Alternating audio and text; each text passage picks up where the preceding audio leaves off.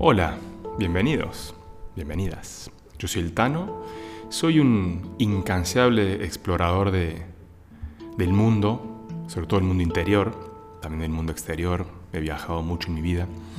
Y aquí estoy compartiendo este lugar para que puedan conocer distintas herramientas que tienen que ver con el crecimiento personal, con el desarrollo personal y emocional, con la conciencia. Así que, ¿qué más decirle que suban, suban a bordo, sean bienvenidos, pónganse cómodos, prepárense un cafecito, un mate o lo que prefieran, porque va a ser un viaje hermoso. Y espero que disfruten las distintas charlas que tendré, ya sea conmigo mismo o con personas que vaya invitando a este espacio.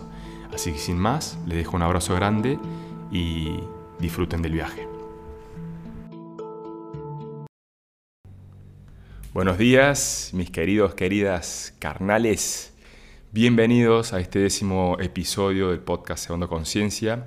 Hoy feliz de poder compartir este espacio con Benja Villegas, un hermano y amigo eh, que está en el camino y, que tiene una historia maravillosa, muy inspiradora. Así que bueno, no quiero anticipar nada porque va a ser él el que cuente un poco lo que fue su proceso y su despertar de conciencia. Así que nada, él es eh, un hermano y amigo mexicano que aparte de ser una persona muy sabia, es también facilitador de conciencia, tiene su podcast llamado Shamanic, Camino al Despertar, Shamanic con X al principio. Y, también tiene un centro ceremonial hermoso en la Sierra de León. Bueno, él va a estar contando un poco su historia y lo que hace, así que no, me voy, no voy a anticipar nada, espero que lo disfruten. Eh, espero que lo compartan si, si, conocen a alguien o resuenan con, con, compartir esto con alguien por ahí que necesita una, un, empujoncito a ampliar su conciencia. Y mm, nada, los dejo, los dejo con este hermoso episodio y espero que lo disfruten. Benje querido, bienvenido a este espacio, a este podcast que hago con mucho amor y, mucha dedicación. Así que nada, quería, te doy bienvenida y quería que les cuente un poco a, las personas que nos siguen y que nos escuchan. Eh, yo te estimo mucho y, me parecía muy interesante que comparta un poco tu historia, eh, aparte porque honro el hecho de que vos puedas eh, contar un poco lo que hacen y cómo fue tu, tu llegada a este camino, sobre todo a través de, de, los honguitos y bueno, otras cosas que nos vas a contar seguramente y nos vas a compartir. Así que yo también me estoy abriendo mucho a este mundo y, y por eso me parece interesante que compartas tu historia porque es muy, a mí me pareció muy inspiradora y estoy seguro que lo va a ser para mucha gente más. Así que bueno, compartir conciencia es lo que queremos hacer y sé que en eso va a resonar vos también. Así que bueno, sí, así que nada, empezar eh, preguntándote quién es Benja Villegas, haciendo como un resumen de, tu historia, lo que sentís compartir y, bueno, ahí presentándote un poquito. Por supuesto, mi hermano. Bueno, pues muy agradecido antes que nada de, de, platicarte y de poder compartir esta, esta historia con, con vos, con ustedes. Y, bueno, pues eh, remontándome un poquito al, al, pasado, este, eh, yo nací, soy, bueno, vivimos en León, Guanajuato.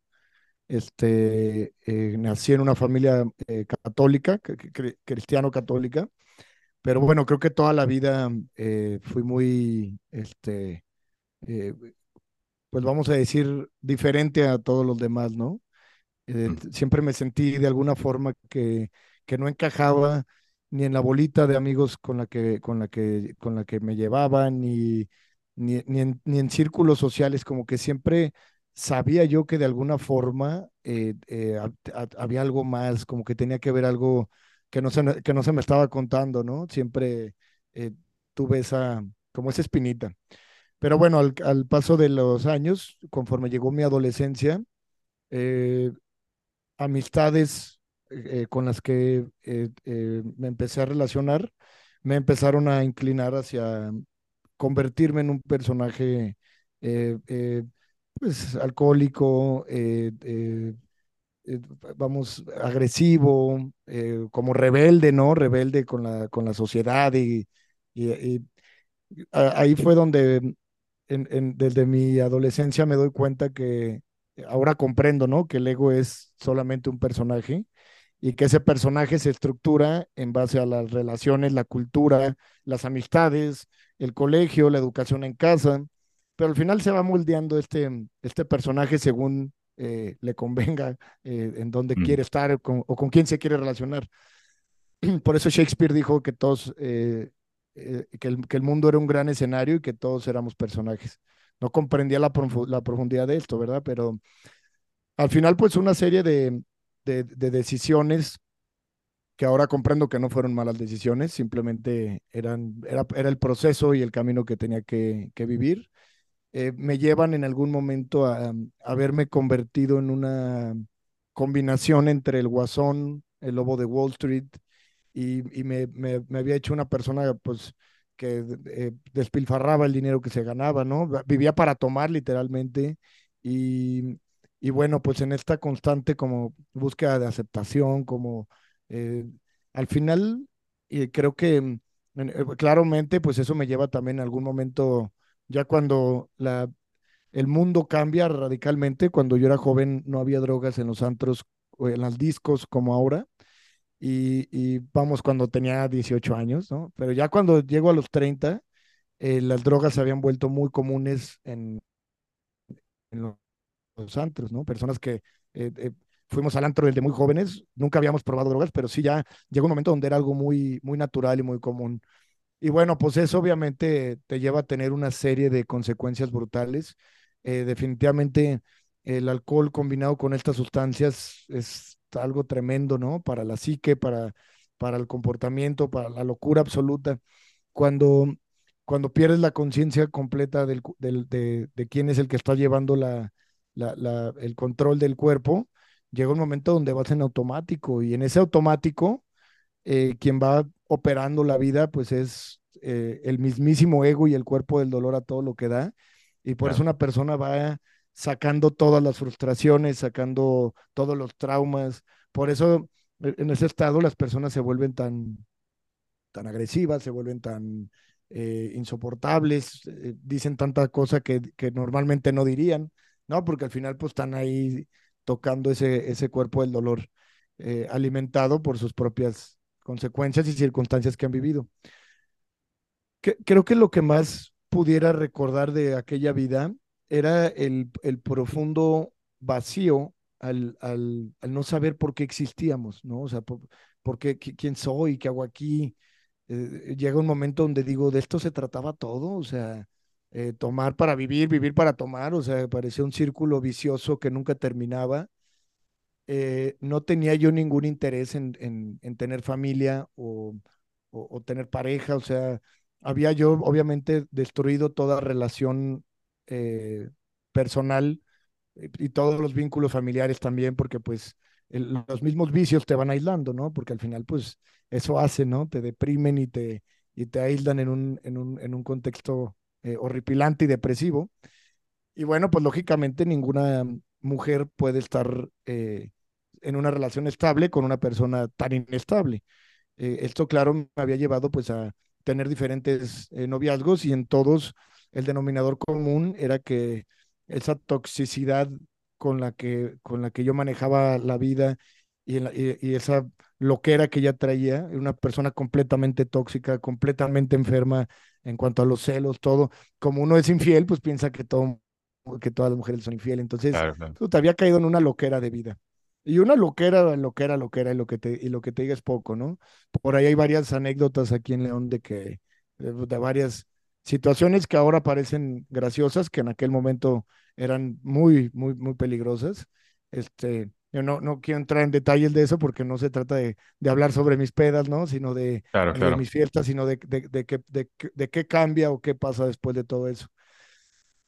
en, un, en un punto, eh, pues tremendo ya de depresión, que ahora comprendo qué es la depresión. O sea, la depresión es tu alma diciéndote que tienes que hacer algo para, para moverte de ahí. Claro. Al final la depresión es, eh, eh, si, lo analiza- si lo analizamos, es algo adentro de ti diciéndote que tiene que haber algo o que tienes que buscar algo o que tienes que moverte o que tienes que hacer algo. Entonces, como, como nos enseña el Buda, el, el sufrimiento tiene como propósito empujarnos hacia la búsqueda de la liberación del sufrimiento. Entonces no nada más es de gratis. Y esto es uno de los mensajes más importantes que aprendería en el, en el transcurso de mi vida, que es que el, que el, que el sufrimiento tiene una causalidad, tiene un para qué. Exacto. Eh, Sí, no, no- no es nada más de gratis que a un dictador o a un tirano cósmico se le ocurrió decir, ándele, ojetes, les voy a, los voy a, a- como dicen, ahorca, a- Dios ahorca, pero, pero no asfixia, o algo así, ¿no? Dicen, Claro, claro. ahorca, pero no aprieta. Entonces yo decía, no mames, pero pues qué ahorcado tal da, ¿no? O sea, pero qué, qué necesidad de vivir en esta miseria y en este sufrimiento. Em, se había vuelto una loquera ya mi vida, te repito, eh, la falta de comprensión de para qué existía, no tenía, no tenía propósito, porque decía, pues es que, ¿qué, güey? O sea, yo decía, las personas que tienen hijos no son felices, y las que tienen o no tengan hijos tampoco. O sea, los hijos llega un momento donde me di cuenta que no tenía nada que ver. Yo conocía parejas que tenían hijos y los veía siendo infelices, y conocía parejas que no tenían hijos y tampoco eran felices. Y conocía gente soltera y tampoco era feliz. Y conocía gente con pareja y tampoco era feliz. Entonces, esta búsqueda me lleva a decir, ¿dónde está esa mentada felicidad? Eh, un momento donde, donde eh, compré eh, mi propia casa y sabía que tampoco eso me daba felicidad. Digo, decía, güey, entonces si, la, si, la, si, le- si el dinero no te da la felicidad y la pobreza tampoco, entonces ¿dónde está la puta felicidad? ¿Sí? Claro, ¿cuál es el sentido de todo esto? Pues, como poco, ¿cuál es el sentido de esta, de ¿Cuál esta es todo, güey? experiencia? Porque, Porque... claro, estar en piloto automático y encima levantarse con cruda o resaca, como se dice en Argentina, y o sea, es- está bueno el hecho de que empezaste un poquito a decir, a, a hacerte preguntas poderosas, importantes de cuál es el sentido de todo esto. No puede ser que vengamos acá a pasarla mal exacto, estar. Claro, exacto, exacto. Y decía, y decían, ¿por qué tengo que sufrir? O sea, ¿por qué no puedo simplemente eh, tomar y no sentirme mal? ¿Por qué no puedo simplemente a llegar a ese estado donde no me importe. O sea, ¿por qué? ¿Por qué me tiene que doler? ¿Por qué tengo que sentir este tremendo hoyo y este tremendo vacío y esta tremenda depresión? ¿Por qué la tengo que sentir? O sea, ¿por qué no puedo simplemente tomar y ya? Yo veía a otras personas y decía, ellos toman y no se sienten tan mal como yo al día siguiente. O claro. sea, ¿por qué es tan intensa la depresión en mí? Que te repito ahora, pues tiene una causalidad tremenda, ¿no? Y, y esto me llevó, pues, obviamente a, a, a- a caer ya en un, en un hoyo eh, eh, bastante profundo, donde, pues, simplemente las ganas eh, de, de vivir, de hacer, de trabajar, o sea, ya no había una, una motivación, ya no había nada. El COVID, sin duda alguna, eh, extremó ese, ese alcoholismo, porque, pues, no me dejaban ir a restaurantes, no me dejaban ir a antros porque estaban cerrados y me quedé solo en una casa y, dije, pues, ¿qué voy a hacer, no? Pues eh, hacía fiestas prácticamente todos los días.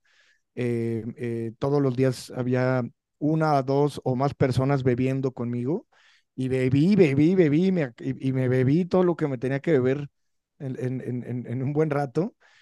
Y, este, y pues obviamente esto detonó que ya el hoyo se hiciera ya una cosa eh, eh, extrema. Por azares del destino, conozco a, a una persona que ahora es uno de mis maestros, que se llama Eleazar, y, y este, esta persona que lo conozco yo en un contexto laboral, contexto de negocio, no, no fue en un, eh, eh, eh, no fue en un proceso chamánico, porque yo ni siquiera estaba buscando eso. Lo conozco en un contexto de, negocio y en, la plática que estábamos teniendo, esta persona, al ser muy perceptiva, eh, me dice, oye, este, ¿has escuchado hablar de la, de la ayahuasca? Y, y en ese momento, pues no- nunca había escuchado sobre esto. Eh, había escuchado algo sobre el DMT por otro amigo y me dice, esta, esta bebida eh, de, de- Perú, bla, bla, tiene, tiene un poder inmenso en, en- la conciencia humana y te puede ayudar a entender muchas cosas.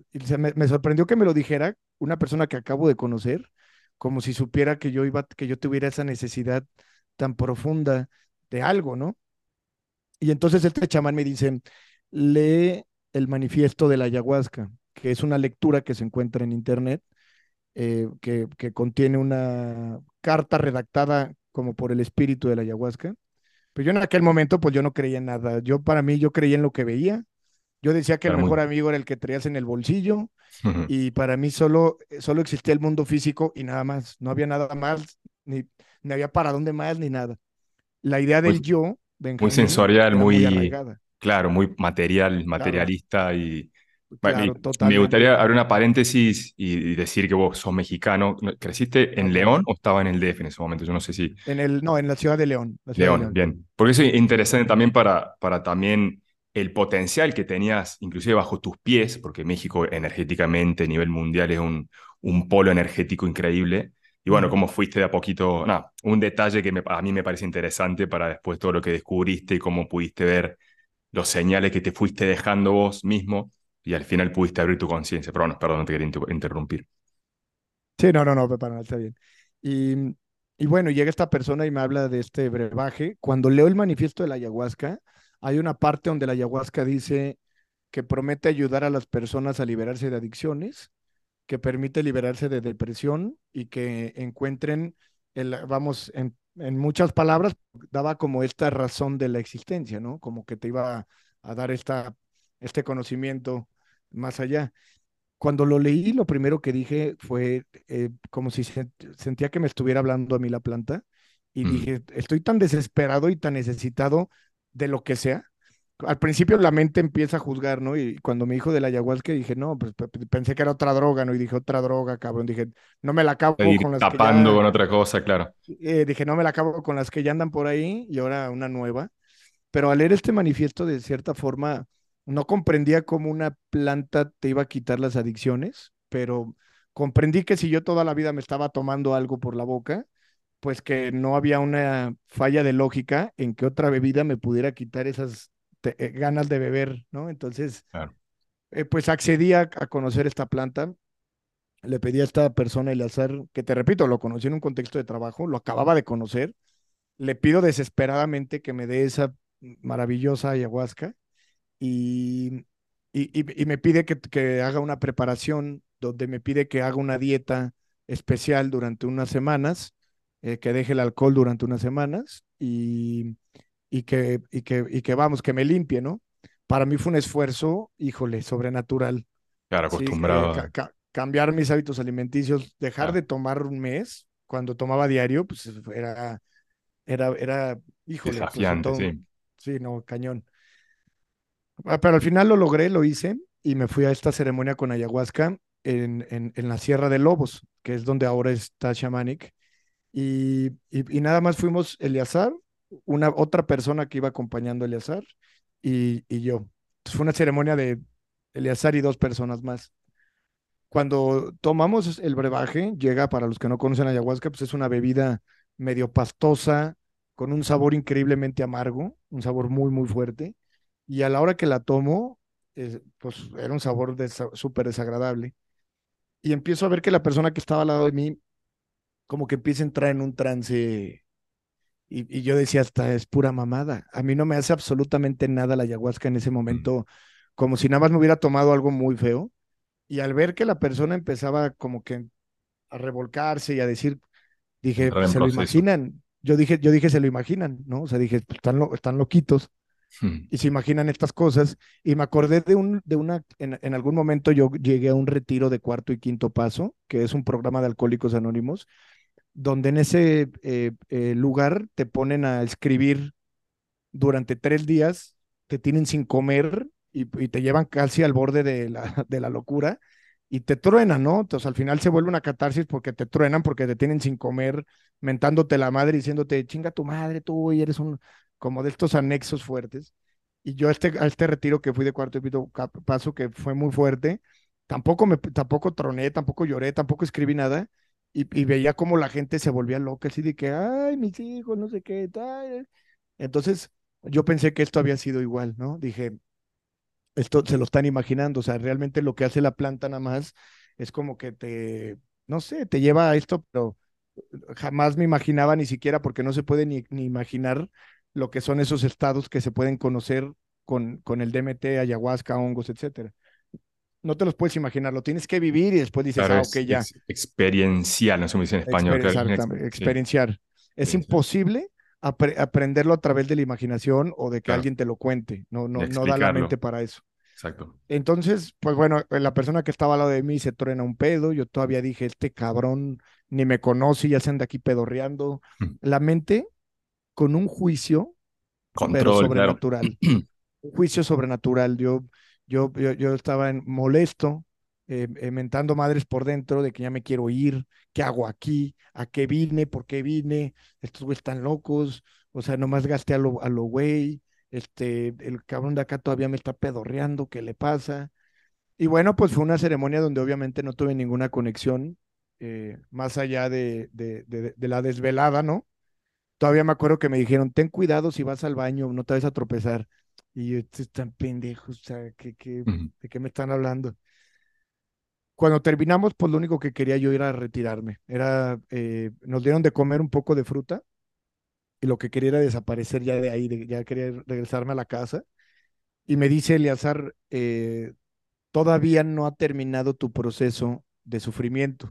Me dice, todavía hay un proceso que, que te, que te va a llevar a un dolor muy intenso y, y eso, va, cuando pase eso, vas a- va a llegar, eso que estás buscando, que no sabes ni qué es, pero va a llegar, solo que todavía no es momento.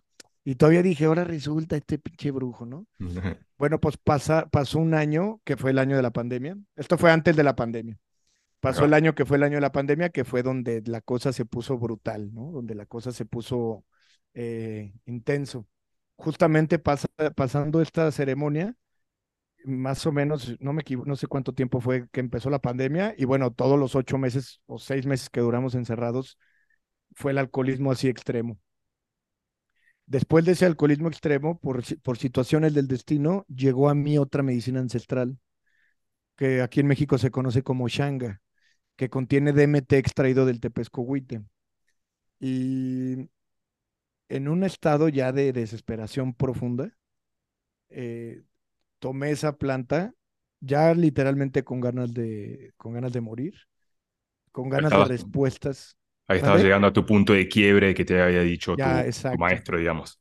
Porque ni siquiera fue en una cruda eso, ¿eh? O sea, ni siquiera fue una Claro. cruda. Fue un día que me senté solo en, en, en la, en la casa donde vivía y fue como ya, güey. O sea, ya. Fue una, lo que yo llamo ahora una rendición total. Fue una rendición, fue un ya no quiero controlar, ya no me interesa hacer, ya no me interesa, ya. Y en esa entrega y en esa... re- entrego. en- Sí. exacto. Y ahí fue cuando ingiero esta planta y tengo la experiencia más profunda que hasta la fecha he tenido, donde muero por completo, o sea, salgo de mi cuerpo por completo y empiezo a ver toda la vida de Benjamín, pero a través de otros ojos. Me di cuenta que yo era los meseros, que yo era mis exnovias, que yo era todo, toda persona que había tenido contacto conmigo, yo era todos ellos. Y todos ellos, si yo era todos ellos, entonces ¿quién era yo?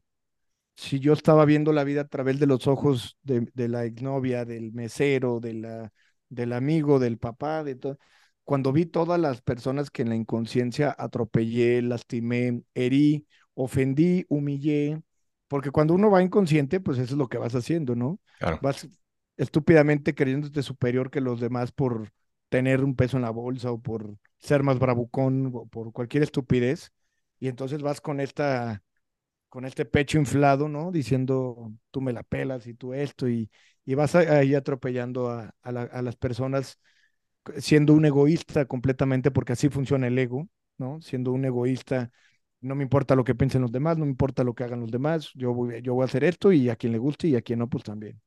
Entonces, esa manera de ser, pues digo, sin mucho detalle, pero pues comprenderemos que lastimó. eh, no nada más física, sino verbalmente y, y- con actitudes, pues lastimas a los seres que están alrededor de ti, ¿no? Lastimas a tu familia, lastimas a tu pareja. No tenía hijos en aquel entonces, entonces no, no los lastimé, pero sin duda hubieran sido un daño colateral si hubiera sido el caso.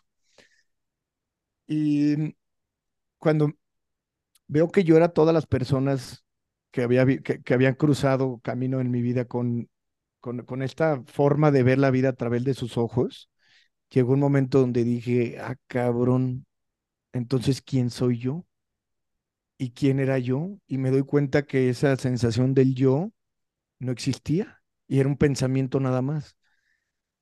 En eso vivo lo que se llama una disolución del ego y me doy cuenta que toda la realidad estaba pasando dentro de mí, que todo lo que existe, de alguna forma, se tenía que experimentar a sí mismo, lo que yo en ese momento solamente veía, pues la existencia que existe, se tenía que voltear a ver desde un punto.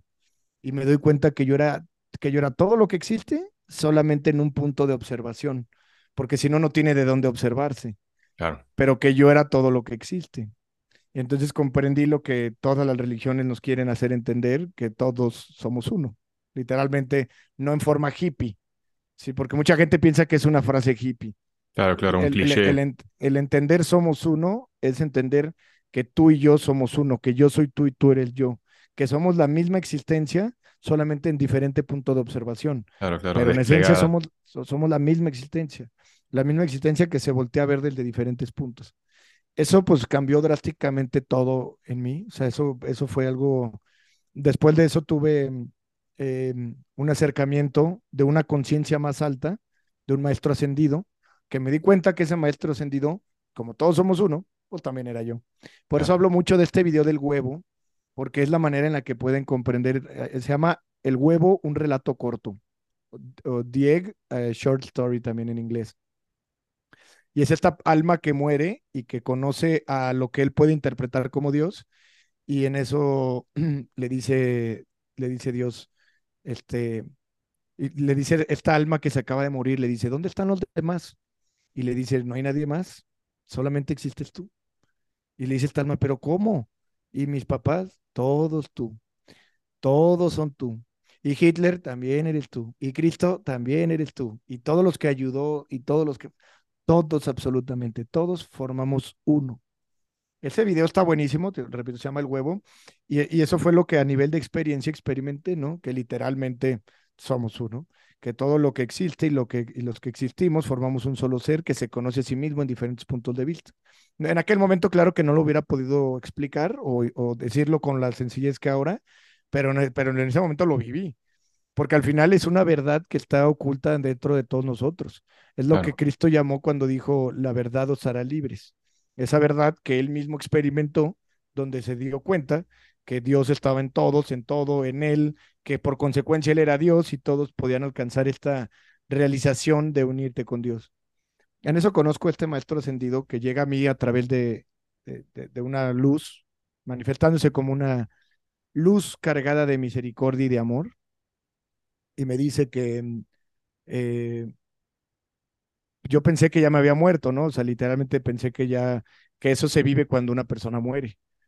Y dije, qué estúpido. Por eso dicen que cuando te mueres ves, ves tu vida pasar en un segundo, porque cuando liberas una cantidad de DMT de ese, de ese, de ese tamaño, liberando esa cantidad de DMT, lo que puedes es ver tu vida pasar en un segundo. En un segundo de aquí, que pueden ser 30 años en ese trance. O sea, en claro, ese trance el tiempo no existe. Entonces simplemente estás viviendo todo sin ninguna dimensión del tiempo, porque no hay una relación del tiempo como la que conocemos aquí. Pues puedes vivir todo otra vez. Por eso dicen, toda tu vida en un en un segundo. segundo. Es Exactamente. el tiempo aquí es relativo, o sea, el, el que vivimos acá es un recurso, vamos a decir, terrenal, pero en realidad el tiempo es una ilusión. Es una forma en la que dimensionamos e- de- las cosas de un evento a otro. Claro, pero, le- pero el tiempo es relativo, relativo de quién lo observa y de quién lo dimensiona, ¿sí? O claro, sea, hay seres en esta misma dimensión, o en- perdón, en otras dimensiones, que relacionan el tiempo de otra manera. Y para ellos su percepción es nada más cómo lo percibes. En el cuerpo humano, según empiezas a avanzar en tu vida adulta, el tiempo comienza a pasar más rápido. Y no es que pase más rápido, es que la dimensión se vuelve más acelerada. Cuando claro, eres niño, tardas en ver, en ver la siguiente Navidad, puta, 100 años, cabrón. Y luego ya cuando pagas cuentas, no- acabas de terminar un mes y ya se venció el otro. Pero bueno, ese, ese eh, contacto con este maestro eh, me permitió ver que me estaba haciendo mucho daño eh, al, al ingerir estas pastillas, drogas, etcétera, y al tomar de la manera en la que estaba tomando. Pero todo eso digo porque ni eh, eh, ahora comprendo que ni siquiera tiene en sí tanto que ver co- como, como tal el alcohol, ¿sí? O no, no, no, no es tanto así como que la sustancia, sino era el por qué me refundía en esa sustancia. Era la depresión atrás de esa forma de tomar. Era el vacío existencial de no comprender qué hacía aquí ni a dónde iba. Sí, porque ahorita ahorita digo, eh, eh, eh, eventualmente tomo, este, pero definitivamente no como antes, ¿verdad? Lógicamente. pero desde, otro lugar, no quita que no se pueda disfrutar. De eso, de hecho, venimos a, experimentar y, de alguna forma disfrutar los Exacto. placer o lo que nos ofrece la vida terrenal, pero desde otra conciencia. Exacto, porque lo que no me, lo que en ese momento, lo primero que entró, cuando el ego se disuelve, llega una nueva identidad. Entonces en ese momento me volví una persona que, casi, casi que era en contra del alcohol, ¿no? Entonces tenía como este, ahora como este rechazo a la sociedad, ¿sí? Como, como ellos no saben y yo, y, sí, en, ese momento hubo ahora una nueva etapa ya diferente, pero pues prácticamente yo eh, veía el alcohol y a todos los que tomaban como, como inconscientes, dormidos y pendejos, ¿no? Entonces, eh, era esta nueva etapa que después tendría que evolucionar. Pero bueno, en aquel momento, pues eso cambió mi forma de, de, vivir drásticamente. Comprendí que había algo más grande, que a, la vez era yo, pero algo más grande, que, que, que empecé a tener ahora una, un hambre de investigar sobre, sobre, sobre qué eran estos temas, qué había experimentado yo. Me di cuenta que hay, hay un video que se llama Eres Dios, acéptalo, que lo hace un chavo de Acapulco que le dicen el negro. Que hecho yo lo estoy buscando él para que para hacer un zoom con él, que porque mm. ese chavo hizo este video que se llama Eres Dios, acéptalo, y en ese video, de una manera así hasta como caricaturesca, explica todo lo que es, vamos a decir, el despertar, y, y por eso dice, eres Dios, acéptalo, ¿no? Entonces, habla también un poco de lo que hizo Cristo, entonces hice mucho clic con ese video y ese video me empezó a mandar a ver otras películas, como la película de Maya, Ilusión del Yo, la película de Samadhi. Y de repente me di cuenta que el despertar de conciencia era eso que yo había vivido, ¿no? Eso que yo había vivido se llamaba el despertar, que es cuando el ego se diluye, cuando te das cuenta que eres todo. Y comprendí que todos los maestros espirituales nos estaban llevando o encaminando hacia buscar esto. Después empecé a encontrar videos de Ramdas, de, de, de tantos maestros y tantas personas, encontré los libros y las enseñanzas de Eckhart Tolle, del cual soy, soy gran fan. Después conocería a un increíble y extraordinario maestro que es Paramahansa Yogananda, eh, autor de la autobiografía de un yogi, el yoga de Jesús, eh, la segunda venida de Cristo, entre otros libros. Y bueno, pues todo eso fue modificando mis hábitos, mis comportamientos, pero lo que se fue al vivir esta revelación, que se fue esa Em, estúpida actitud que tenía ante la vida de, de, rechazar la vida, de, de, vivir en este no saber ni quién soy ni a dónde voy, pasé completamente a, voy a disfrutar la vida. La vida es un milagro, todo está pasando dentro de mí. La vida es un milagro y cada acción y cada, y cada cosa que hagas tiene una consecuencia. Si tomas de más, te vas a sentir mal al día siguiente, vas a vomitar. si te desvelas, te vas a sentir cansado porque ni siquiera necesitas tomar te desvelas hasta las 3 de la mañana viendo películas o platicando y al día siguiente te va a oler la cabeza. O sea, claro. entendí que no hay nada que esté bien y mal, solo que todo tiene una consecuencia. Y un Pero al final abrí, los ojos ante... Y, y, todo tiene una consecuencia no como un castigo de alguien, sino como una secuencia directa de los actos. Si haces ayuno, te sientes ligero. La gente que ayuna dice, no mames, me siento súper bien. Eh, me hice vegetariano completa, vegano completamente durante, pues como año y medio. Este, después pasé a vegetariano, eh, porque me di cuenta que sin queso y sin otras cosas que había dejado, eh, se me caía mucho el pelo. Y dije, pues sí, cabrón, yo no quiero ser un pinche yogi pelón. No mames, a mí me gusta mi cabellera hermosa. Entonces empecé a comer proteínas. Simplemente mi cuerpo me lo enseñó, ¿no? Claro. Me, me, me, hice muy delgado al grado de que quedé muy esquelético. Y después escuché una historia de Buda donde comprendió que tampoco era irse al, a los extremos, sino el perfecto equilibrio de las cosas. Pero al final, independientemente de todo esto, porque esto es parte del camino y la experiencia de cada quien, que se fue por completo gracias a, a ese despertar, e, en ese proceso tan, tan duro que viví, que no crean que fue algo bonito, o sea, yo cuento la, la, la experiencia, eh, vamos, lo que, lo que necesito para seguir mi historia, pero antes de llegar a ese proceso de ver la vida pasar por un segundo todo, pasé por retorcerme como, como si me estuvieran exorcizando, pasé por vomitar bilis de, lo irritado que traía el hígado, eh, me salían toneladas de moco por la nariz, por, también por andar de chistosito acá con, con, las, con las drogas. Y entonces fue un proceso de purga donde prácticamente me oriné y me cagué ahí donde estaba. Y me revolqué y me exorcicé. O sea, si alguien hubiera visto eso, diría, no mames, güey, no. O sea, se está, ¿Cómo se está, se está muriendo este transitando la vida este humano. Sí, y cualquier persona que viera eso comprendería que estos procesos son, son, son, son duros, no son de romantizarse.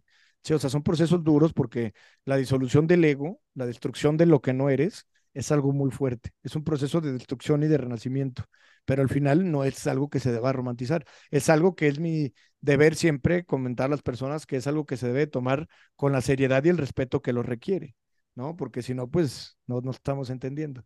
Pero bueno, al final esta experiencia por completo me lleva a, ver los ojos a través, o ver la vida, perdón, a, ver, a verla a través de los ojos de Dios. Una vez un amigo me había dicho esa frase y no la había comprendido. Ah. Eh, que, que, tener una experiencia de estas te puede hacer ver la vida a través de los ojos de Dios. Y entonces comprendí que todo era un milagro, que todo era perfecto, que Dios estaba en todos y en todo, y que sin importar lo que hiciera, todo era perfecto me dejé de juzgar a mí mismo, me dejé de castigar a mí mismo. Comprendí que todo lo que había vivido me había llevado hasta ese momento de, realización interna. Después de eso llevé un proceso eh, eh, bastante eh, interesante de autoconocimiento, este, pasando este despertar, lo primero que dije fue, ¿y ahora qué sigue? ¿No? ¿Qué voy a hacer? Mm. Y si quieres esa parte la contamos en otro, en otro podcast, para, digo, en otra sesión o, episodio. Sí, tenemos que, hacemos un segundo bloque porque este se está terminando. Sí, por supuesto, hacemos el cómo llegó Shamanic después. Claro, claro. No, es una historia igual de una hora. Claro, porque esta parte está bueno para la introducción y que se entienda un poco tu historia y, cómo fuiste transitando, digamos, desde la distorsión, desde los haberte caído un poco en lo que es la tentación de lo, de lo terrenal, ¿no? El alcohol, la droga y tapar ese vacío que tenías. Y ahora pasamos, digamos, eh, eh, inclusive el hecho de haberte ido a un extremo, que es el de, ya se nos el tiempo, de, de por ahí inclusive juzgar el que no iba en ese camino. Y bueno, y ahora vamos a entrar en la parte de cómo se, se integró esto en tu vida. Bueno, volvimos. Volvimos, Al, segundo, al segundo bloque donde ahora vamos a, a escuchar la parte de integración de toda la experiencia en la vida cotidiana de Benja. Ahí va, me voy, a, voy a resumir, digo, para no, porque si me echo aquí todo el año, pues imagínate, pero cuando pasa esta situación, lo primero que dije, y es ahora qué, ¿no? Entonces comienza un camino de, de, estudio y empiezo a leer y a aprender y a estudiar las enseñanzas de los maestros espirituales. Para mí se me fue algo maravilloso porque eh, entender y comprender que todos hablaban de lo mismo fue como wow, o sea, wow, güey, porque ya no, ya no estabas con tantas dudas de chico que nunca, nunca te cuadra, ¿no? O sea, cuando eres estrictamente católico, pues no te cuadra, ¿no? Porque luego hay un rechazo hacia los budistas o hacia los musulmanes y decir, güey, pues ¿qué no se supone que todos? O sea, yo decía, ¿a poco nosotros tenemos la verdad? O sea, ellos, ellos creen que ellos tienen la verdad, ¿no? Entonces decía, pues ¿a quién le haces caso? Por eso nunca había sido una persona ni con fe ni devoto, ¿no? Porque decía, pues sí, entonces nada más depende de dónde te tocó vivir, en quién crees. Pero al final, ahora, después de haber experimentado a Dios, porque fue experimentar a Dios, había comprendido que todos los maestros espirituales te llevan a experimentar a Dios. No es un sistema de creencias, sino unas técnicas como oración, meditación, om, amén, los métodos yogis, los mantras, todo tiene como finalidad llevar a la mente a un cese o a una quietud para que se experimente a Dios. Para mí, el haber comprendido eso, yo dije, encontré el hilo negro, cabrón. Dije, este es. Sí, y después me di cuenta que, como el negro y mucha gente, dije, güey, pues ya me di cuenta que había muchísima gente despierta y muchísima gente despertando. También comprendí que el COVID, independientemente de qué lo causó o qué lo originó, había llegado de forma necesaria al planeta en, una, en un perfecto momento que hizo que las personas hicieran un alto y, voltearan hacia adentro. Unos a través de los vicios, otros a través de la desesperación de estar ahí, pero creo, y ahora que mi investigación y la, y la comunicación con las personas, que conozco personas de todo el mundo ahora que me escriben por el podcast, etcétera, me di cuenta que el COVID había sido un momento, un punto de quiebre de todos.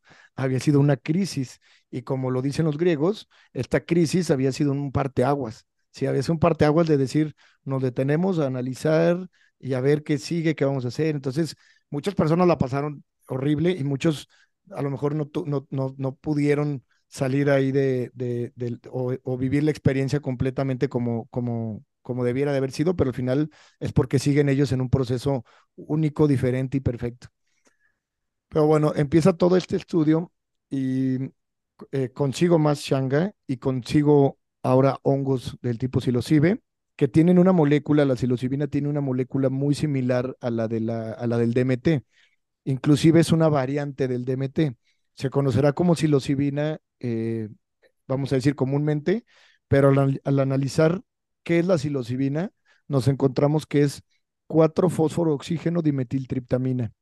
Quiere decir que es homólogo o similar a la NN-dimetiltriptamina que se consigue en la ayahuasca y en, el, y en la shanga. O sea, son diferentes variantes de, la misma raíz, pero son triptaminas. Al igual que el bufo alvarius, que es el sapo de Sonora, que es también muy común aquí en México, son diferentes variantes de esta molécula del DMT, que es en sí lo que, nos, lo que volteamos a ver, que es esta molécula que liberamos al nacer y al morir, y al, y al meditar y al ayunar. Entonces es algo que está relacionado con la vida y la muerte, está relacionado con la entrada y salida del alma. Es, es una molécula que ha causado interés en todas las culturas desde hace eh, milenios. Que, Pero que bueno, de hecho se le llama la molécula de Dios justamente por eso. La molécula del espíritu. Está el documental, el libro de Rick Stradman también, de DMT, The Spirit Molecule. Y, y bueno, pues ahí comencé a ver que había un, un, un, tema tan profundo, pero que habíamos vivido ignorantes. Comprendí que había un grupo, eh, orden mundial, un grupo de poder que llevan una agenda y no, nos, y no permiten que las personas vivan estos eh, conocimientos hasta que ellos quieran o cuando ellos quieran o como ellos quieran, ¿no? Como ellos quieran. Claro. Dije, esto siempre se ha visto, ¿no? ¿Por qué mataron a Jesús? Pues porque estaba diciendo la verdad, porque llevaba a las personas a vivir un proceso de introspección y un proceso de autoconocimiento donde Jesús quería que ellos mismos se reconocieran, ¿no? Se reconocieran como Cristos. Cristo quería que la gente se convirtiera en Cristos, no en cristianos. El estado del Cristo es un estado que enseñó él a los demás a alcanzar. Por eso le llamaban maestro. Pero bueno, tomo medicinas ancestrales como los hongos y la shanga y me pongo a, hacer un experimento de, o un proceso que yo le llamé el, la búsqueda chamánica, eh, la búsqueda chamánica de conocimiento porque a través de estas plantas me, me fui yo solo a, a, la sierra y estuve experimentando en diferentes dosis y con diferentes plantas lo que yo sabía que estaba dentro de mí, ¿no? Dije, no, ya me di cuenta que todo lo que estaba buscando está ahí adentro, todas las respuestas están adentro y, y yo soy, o sea, yo soy eso que estoy buscando, solo necesito acceder a ellos, ¿no? Necesito acceder a eso que está ahí. Y pues comienzo a, a, experimentar ahí en un, en un hotel en la, en la Sierra de Lobos. Y comienzo a experimentar, repito, con diferentes dosis de DMT y de, de hongos, que es psilocibina. Y bueno, pues fue una... Eh, su conexión a internet es inestable. Fue una um, experiencia eh, completamente mística y profunda, eh, donde llegué a conocer cada vez más eh, esa maravilla que te permiten acceder las plantas. Eh, y hubo un momento donde entré en un estado de, de paz absoluta, de realización, y entendí por qué el nirvana, por qué Buda le llamaba el nirvana, y entendí que ese estado de conciencia, que, que Cristo lo llamaba el reino de los cielos, es un punto donde la mente cesa por completo y el sufrimiento se va, donde vives una dicha y un éxtasis divino porque ya no hay mente. Literalmente es abrir los ojos, respirar, tener una visión gigante como de 360 grados y, y, y, estar en una dicha y en un goce eh, absoluto, porque ya no existe la mente pensante que genera ansiedad, frustración, deseo, etcétera, etcétera. Entonces conocí, y, lo dice el libro de los Yoga Sutras, estas plantas te pueden llevar a conocer esos estados, pero no te permiten permanecer ahí, porque en cuanto pasa el efecto de la planta, no, yo cuando, cuando estuve ahí, llegué a ese punto y dije, dije, no mames, estoy iluminado, cabrón, ¿no? Dije, ya, claro. estoy la, la, acá. Y pasa el efecto de la planta y regresa la mente pensante y regresa la identificación con el ego. porque es un proceso. Es un proceso que en, alguna parte del camino llevará las plantas, pero que se tiene que lograr al final, inclusive sin ninguna técnica. Tiene que haber un cese de toda actividad mental. Pero bueno, al final, este, fue tan glorioso, maravilloso eso, que dije, la gente lo tiene que ver. Dije, tengo que enseñarle esto a todo mundo. Dije, si, si el DMT y, la, y los hongos no son el tema principal en las mesas de conversación, dije, la gente está perdiendo su tiempo.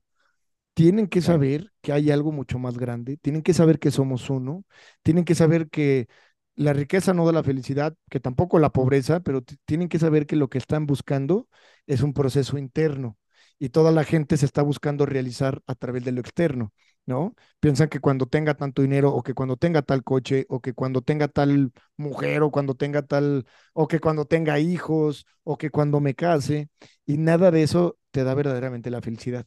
Sí, la felicidad se tiene que alcanzar en un proceso interno y yo quería enseñarle a todo mundo que las plantas nos podían llevar a, a este conocimiento interno, ¿no? A este autoconocimiento. Y en algún punto, eh, en algún punto consideré eh, vender todo eh, e irme a la India porque pensaba realizarme internamente, seguir el camino de los yogis hasta alcanzar la liberación total del sufrimiento que provocan el deseo, la frustración y el pensamiento, etcétera, etcétera. Y, y conocí a una mujer que ahora es mi esposa y pensé que era una prueba, ¿no? Dije, es una prueba porque yo me tengo que ir y tengo que dejar el, el, el, el deseo y, al, el desapego, claro, ahí exper- desapego absoluto. desapego. Y después llegó un momento donde dije, pues, ¿cuál es la prisa? O sea, ¿cuál es la prisa? Si vengo a vivir, pues, ¿cuál es la prisa? Si yo decido, porque, pues, yo soy el que vino a vivir esto, y yo decido si quiero vivir esa experiencia con una pareja y todo. Y, y bueno, digo, fueron diferentes eh, situaciones y, y momentos, pero llega una, una noche, eh, que fue un 31 de diciembre del 2021, 31 de diciembre del 2021, y estoy dormido y en el sueño, haz de cuenta que en el sueño libera el DMT también. El DMT es la fuerza propulsora de los sueños. Y tengo una visión de lo que ahora es Shamanic, que es nuestro centro de ceremonias en, en, en Guanajuato, en León, Guanajuato, y lo veo clarito, veo cómo había un lugar que tenía agua en medio, que tenía como una estructura prehispánica, como una ruina, y veo que había varios tipis, que son estas casitas de indios que hacen con, y que había gente pues ahí, o sea, que había mucha gente ahí eh, eh, conviviendo y, platicando, y que había, era como esta, como este lugar utópico, ¿sí? Fuera de la sociedad y la civilización, como este lugar utópico bello, natural, y un convivio sano y, y hermoso, y dije, wow, cabrón. Dije, voy a hacer ese proyecto real porque lo estaba viendo en el sueño y en mi sueño estaba consciente que era un sueño, pero que estaba teniendo una visión de algo manifestado y real. Por eso yo sabía que se tenía que eh, hacer ese, ese lugar, ¿no? Y entonces decido que ese lugar, esa no, ese mismo día amanecí, dije, se llama chamanic, porque para mí el método chamánico y Eleazar, el chamán, habían sido los parteaguas para mi vida. Comprendía profundamente que, la, que el camino a la realización es el método yógico y las enseñanzas de los maestros espirituales, pero comprendía que el método chamánico, para ciertos casos, para ciertas personas, podía ser que vivieran una revelación que les cambiara la vida por completo y la manera en la que se relacionan con los demás, sobre todo la perspectiva que tienen de la vida.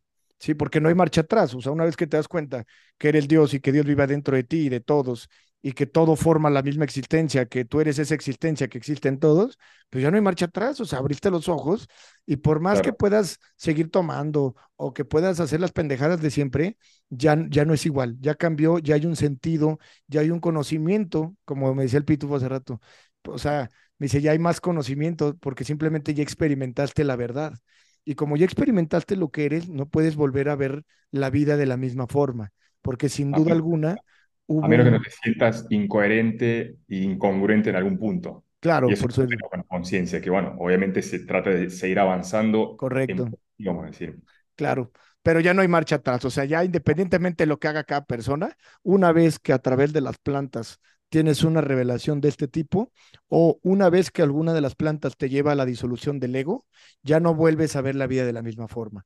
Ya hay un sentimiento de, por lo menos de paz, de saber de que, güey, pues siempre voy a existir, siempre he existido, o sea, no hay bronca. Muchas personas que experimentan con enteógenos, se, eh, lo primero que pierden es el miedo a la muerte, ¿sí? Porque de cierta forma experimentas la, lo que es la muerte, ¿sí? La muerte del yo, la muerte del ego. Pero bueno, esto me lleva a tomar decisiones y dije, voy a hacer este proyecto real donde vamos a compartir eh, diferentes técnicas que lleven a las personas a, ese encuentro con ellos mismos. Eh, ahora en Shamanic, este año, en el, mes que entra, vamos a tener el primer retiro de silencio, ¿sí? que no, no, no incluye enteógenos, no hay hongos, no hay ayahuasca. Ya hay sesiones donde a través de usar plantas no psicodélicas como, como el cacao, eh, una persona que trabaja con nosotros hace sesiones o ceremonias en familia con el cacao y a través de una actividad de perdón, de sanación, de abrazarse, de tomar el cacao y conectar con las emociones, se vive un proceso de sanación también. Entonces es increíble todo lo que se puede hacer, más allá también de las plantas, que claro que yo soy gran fanático y promotor de los enteógenos, de los hongos, del DMT en general, del sapo de Sonora. Entonces, eh, veo que íbamos a hacer este, que, que se va a hacer este proyecto y descarto la idea por completo de irme a la India y me doy cuenta que sí o sí quería vivir con, con, con, una vida de pareja con quien ahora es mi esposa. Me di cuenta, dicen que todo lo que, lo que vemos es un reflejo de lo que somos y cuando la vi, dije, si eso es lo que estoy reflejando, güey, qué chingón, cabrón. Sí, cabrón. Porque la veía, la veía y me, o sea, todavía, eh, o sea, hasta la fecha, pero estoy hablando de ese momento. Claro, claro. La veía y me volvía loco, decía, güey, Lamo, qué pendejo que me iba a la India. Si esto era una prueba, pues fallé, cabrón, aquí me quedo, güey, ¿sí? Y voy a, y voy a hacer este proyecto y voy a, no nada más me voy a ir a realizar a la India, ¿sí? Sino que voy a compartirle a las personas, a enseñarles un camino diferente, a enseñarles una manera más amorosa de vivir la vida, enseñarles una manera de realmente empezar a vivir la vida, ¿no? Porque al final hay muchas cosas que cambian en el comportamiento con el, con el cómo nos llevamos con los demás. Porque de cierta forma, cuando hay una identificación del ego, hay menos ego, porque ya nace el observador. Entonces vas tomando conciencia, como tú dices, gradualmente, pero al final te va llevando a vivir una vida más plena, más, con más sentido, etcétera, etcétera. Pero bueno, em, empiezo a buscar este lugar para hacer el centro de, de retiros y me encuentro con muchas trabas, ¿no? No, no, no estaba el lugar que yo estaba buscando, no había lugares que tuvieran agua, ¿no? Porque pues quién vende una, un lugar que tenga agua, ¿no? Entonces fue todo un tema conseguir el lugar y en algún momento lo solté porque dije, güey, pues si ya está hecho porque yo lo vi, quiere decir que se tiene que hacer. Aquí comprendí el poder de la manifestación. Cuando tú das por hecho algo, porque el, por eso la Biblia dice, cuando pidas algo, pídelo como si ya lo tuvieras, porque entonces ya lo di por hecho. Y, de alguna forma muy curiosa fui a un restaurante, no había mesa, le tuve que marcar al dueño porque mi papá quería que a fuerza le pidiera la mesa en ese lugar. El dueño del restaurante no me contestaba y de repente me, me manda un mensaje y me dice, perdón, estaba en la sierra. Yo pensé que este amigo me había bloqueado por, por tantos desmadres que hice en mi loquera y dije, ya seguro ya me borró, ¿no? Ya me bloqueó de, su WhatsApp. Y de repente me dice, no, hermano, perdón, es que estaba en la sierra. Y le dije, ah, qué curioso. Le dije, estoy buscando un terreno por allá. Ay, pues estamos vendiendo uno. Su, su suegra era la promotora que traía en venta el rancho de, de Shamanic. Y me manda las fotos. Y lo primero que ve en la foto es que el dueño antepasado había hecho como unas terrazas con piedra donde sembraba huertos de comida y esas terrazas con piedra parecían una pirámide. Y en la visión que yo tuve, porque lo dibujé, puse que tenía que haber algo como de arte prehispánico. Yo sabía que iba a encontrar como una ruina o algo así. Y cuando veo estas terrazas de piedra, al lado de la presa, inmediatamente le dije, es ahí. Y no tenía los recursos en ese momento para, para comprar la propiedad, y puse a la venta eh, una casa que había construido, la casa que había, que había hecho, y la casa se vende pues en, en tres días, ¿no? En, en nada. Fue Algo, fluyendo todo, cuando todo forzarle nada, fue como acomodándose esa manifestación. así es. Y al principio fue todo un tema, ¿eh? Porque al principio todavía entraba duda, ¿no? Y decía, este, y si me quedé loco, güey, o sea, van a decir, este, este loco vendió todo para irse a la sierra y estar ahí con el pelo largo hasta, hasta, hasta, la- hasta las nalgas y ahí como un loquito. Pero mm, también comprendía que iba a ser muy difícil que la gente escuchara eh, que yo tenía un mensaje de amor y de, y de unidad y de, y de, y de, y de felicidad que estaba ahí, cuando toda la gente pues me- tenía un concepto mío del pasado, ¿no? O sea, para ellos yo era el loco, borracho, drogo, fiestero, etcétera, y de repente ahora resulta que, que, que, chamán, ¿no? te, claro, ¿Mandé? la máscara, tu máscara anterior Así es, todavía anterior. tenían mucho la Sí, idea de, de aquel personaje. Entonces fue todo un tema. eh, eh, siempre eh, cada vez o cada, cada paso que daba en el camino, identificaba cada vez más al ego. Me, me di cuenta en algún momento que eh, ese, esa, eh, había tomado un personaje otra vez, ahora un personaje completamente espiritual, pero me di cuenta que había nacido otro personaje. Y conforme fui puliendo y avanzando en mi camino, de, eh, de repente un día eh, me di cuenta que ya estaba listo para, para enseñar, ¿no? Para compartir un poco todo esto. Y a la, a la par comenzaba ya a tener yo la- el, el- el centro de ceremonias para hacer estas sesiones de hongos. Y, y pues mágicamente empezó a fluir todo maravilloso, empezó a llegar cada vez más gente. Fueron chavos eh, que ahora son eh, íntimos hermanos míos y fueron y iban a Chamanic, tenían una o dos sesiones con hongos y después llegaban a sus casas y tenían un comportamiento completamente diferente al que tenían antes. Salía el amor que siempre habían sido. Y entonces, y entonces la gente dijo, ah, cabrón, si ya fue Benjamín, si ya fue este güey, y todos salían hablando maravillas, y todos salían de alguna forma comprendiendo que había algo mucho más grande que nosotros mismos, que éramos nosotros mismos, que Dios existía en todas partes. Al momento en que se les revelaba que en, que en esencia son conciencia, son conciencia que es consciente de su propia existencia, y son esta conciencia que es como un gran espíritu que está en todos lados y en todo, pues cambió radicalmente la forma en la que veían la vida. Y esto fue haciendo que empezara a llegar más gente y más gente y más gente a, a Shamanic, hasta que hubo un punto que ya no podía yo hablar tanto con tantas personas. Se había vuelto imposible porque hubiera tenido que estar desde las 9 de la mañana hasta las 9 de la noche repitiendo lo mismo. Y ahí es cuando conozco a, a Pituflies, porque Pituflies hacía un, hacen un podcast que se llama Simio Sapiens, con otro amigo de nosotros que se llama Iván Gallardo. Y, ¿mandé? Sí, el mismo proceso que pasaron ellos también. Y un día en el, en el, en el podcast de Simio Sapiens me invitan y cuento un poco la historia, como lo que estamos haciendo ahorita. Y, y de repente, pues fue un éxito ese episodio, ¿no? O sea, me dijeron, no manches, mucha gente está preguntando y que no sé qué. Y entonces tomé la decisión de empezar el podcast con el único propósito de registrar, guardar y grabar eh, todo lo que es shamanic, de dónde sale shamanic, para quién es shamanic, ¿no? Para quien esté buscando un despertar, para quien esté buscando conocerse a sí mismo, para quien esté desesperado como yo buscando sanación. Estoy lejos de que me interese el, el, el tema, vamos a decir, económico. Eh, eh, tenemos que cobrar algo porque pues el, el mantenimiento y todo requiere ciertos gastos, pero eh, hay personas que han venido que, que no tienen los recursos para pagar y no es una limitante para que nosotros les sirvamos ahí, ¿no? Para que nosotros los atendamos. Hay otros que han hecho eh, pagos para dejarle el lugar pagado a otros.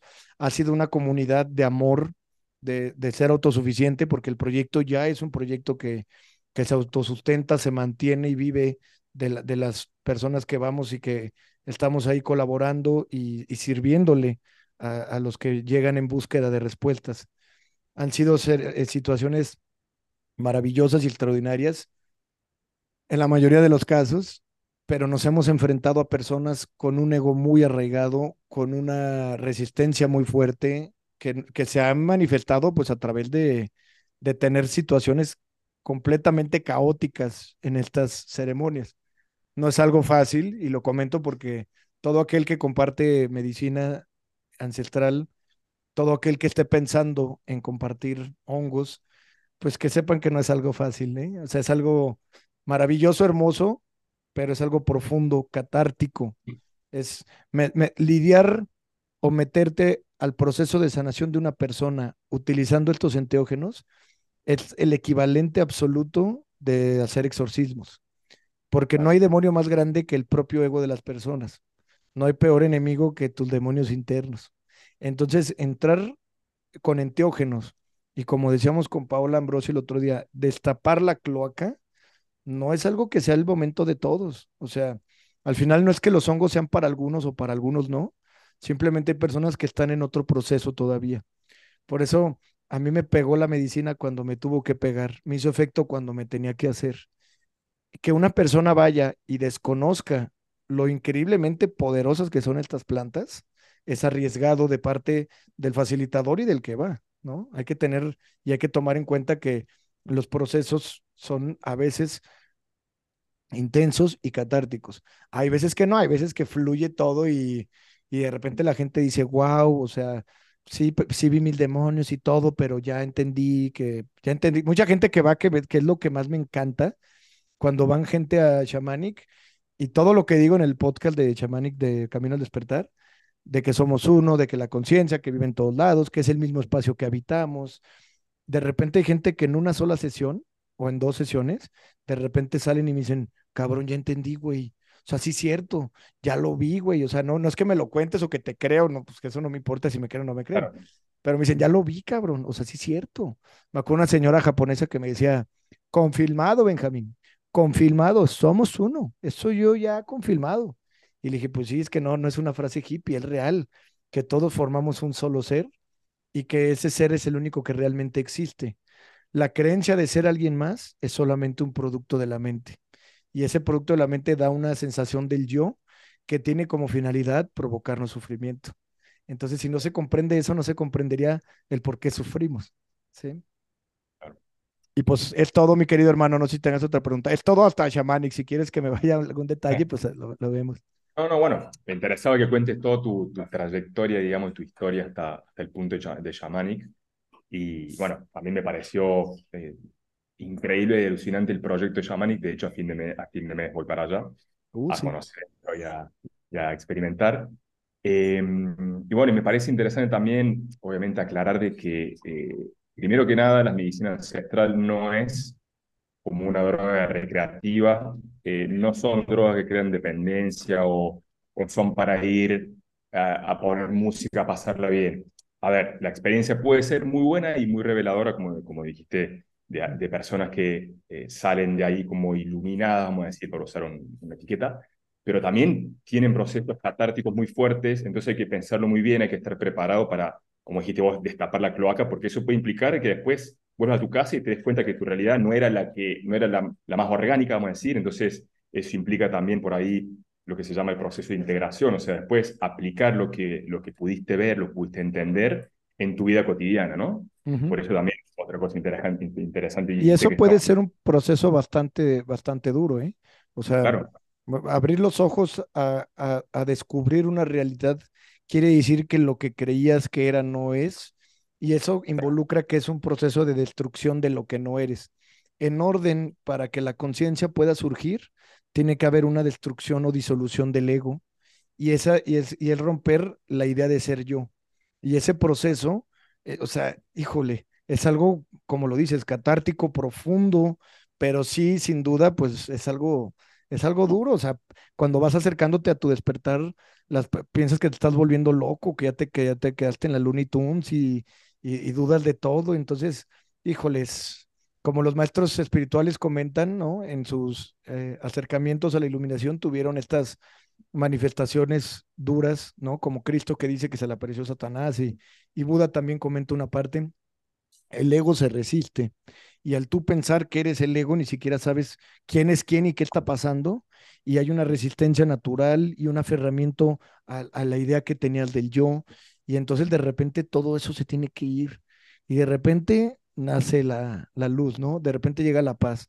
Pero sí, definitivamente, pues es un proceso que eh, las personas tienen que ser muy conscientes cuando vayan a tomar un proceso de estos, si están dispuestos a, a enfrentarse a un cubetazo de realidad, porque una persona me decía, no mames, güey, es que pues haz de cuenta que me despertaron, pero a cubetazos, cabrón. Me dice, me dieron un cubetazo de balde frío y pues, y pues es un tema, porque si, tra- si traes creencias muy aferradas, si traes eh, eh, situaciones ahí bien arraigadas, pues es un proceso bien cañón, ¿no? Hay personas que van y no comprenden y no dimensionan lo fuerte que es esto y traen traumas o recuerdos de la infancia que no quieren tocar, pero que están ahí molestando y de repente pues es lo primero que sale, ¿no?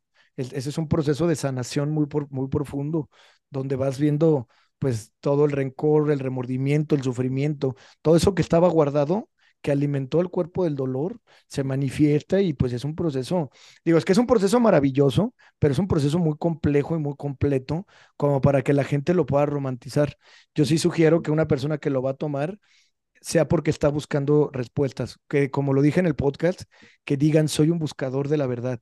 Yo, yo cuando arranco el proyecto de Shamanic, lo hago realmente para las personas que llegan desesperadas, que dicen, cabrón, estoy buscando respuestas, ya no puedo más con mi vida.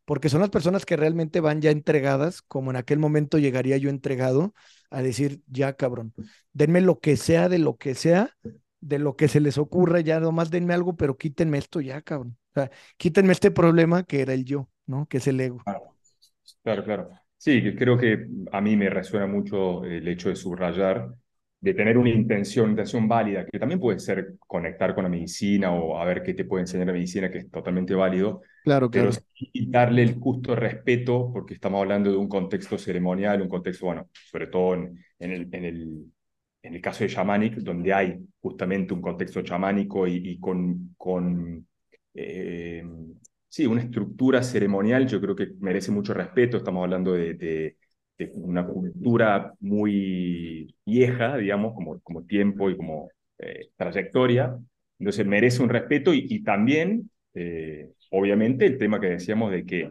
vas a abrir y vas a destapar una olla que después, o sea, en, en Argentina se dice eh, hay que bancarse la pelusa del durazno, o sea, después hay que, hay que bancar lo que te viene a traer y lo que te va a mostrar, después tenés que integrarlo en tu vida. Entonces, bueno, por eso es importante entender que no es a ver qué onda y bueno, vamos a pasarla bien. No, no. O sea, va a Sí, ge- generar muy posiblemente una catarsis muy fuerte y tenés que estar claro. preparado. Por eso la intención, la intención debería ser algo profundo, algo bueno, arrancar de algo que por ahí te molesta en tu vida, que no podés conseguir o que te, que te tiene mal. Y bueno, ya probé todo, no puedo, ¿no? Bueno, a ver si la medicina me puede abrir los ojos, me puede ampliar la conciencia, pero teniendo en cuenta de que son procesos fuertes. Es un proceso fuerte y como lo comentamos, eh, una cosa que hay que mencionar es que lo, lo más importante cuando se lleva a cabo un proceso de estos es el set y el setting. El set es cómo me siento y el setting es en dónde lo voy a hacer, quién me va a cuidar, quiénes son los que están alrededor.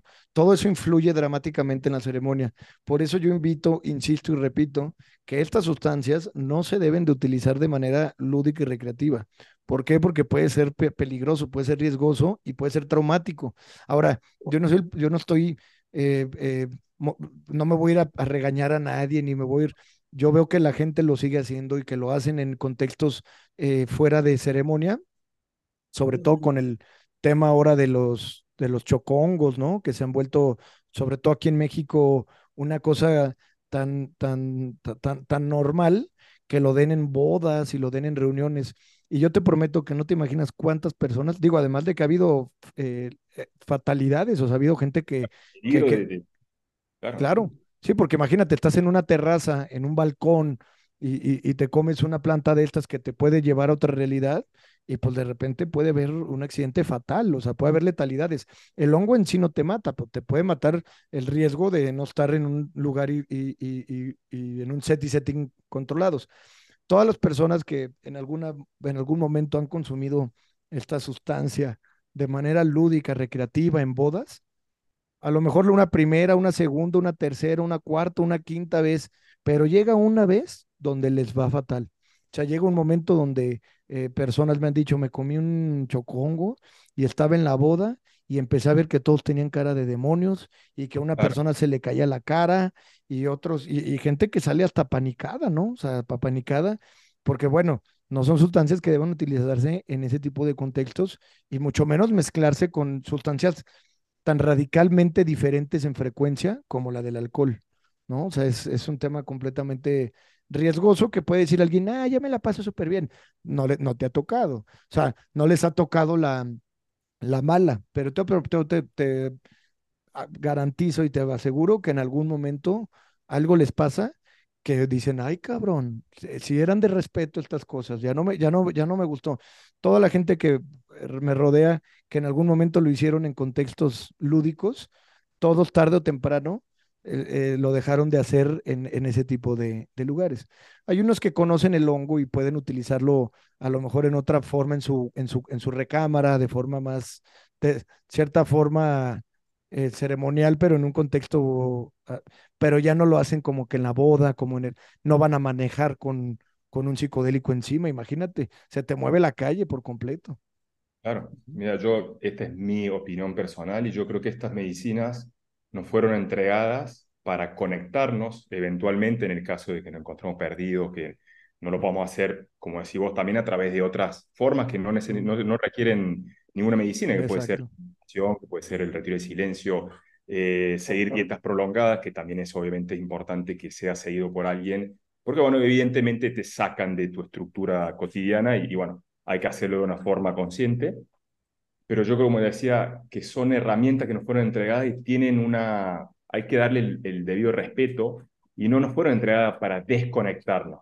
Exactamente. hacer a- estando bajo efectos de alcohol o de otras drogas y yo me voy a tomar un hongo, o sea, es obvio que es muy probable que me muestre una realidad que me asuste, como decías vos, que empiezo a ver monstruos, cosas, las caras, porque evidentemente no es el momento. Y aparte, tal vez el, el, yo necesite ver esos monstruos porque obviamente no hay nada ahí, está todo adentro mío, ¿no? La experiencia es siempre para adentro, uno no se va a Júpiter, o sea, se va a Júpiter interiormente y, y hace una experiencia enteógena y, y descubre sus propios demonios que los tiene adentro, porque está, es. está todo en nosotros, nosotros como dijiste vos somos todo.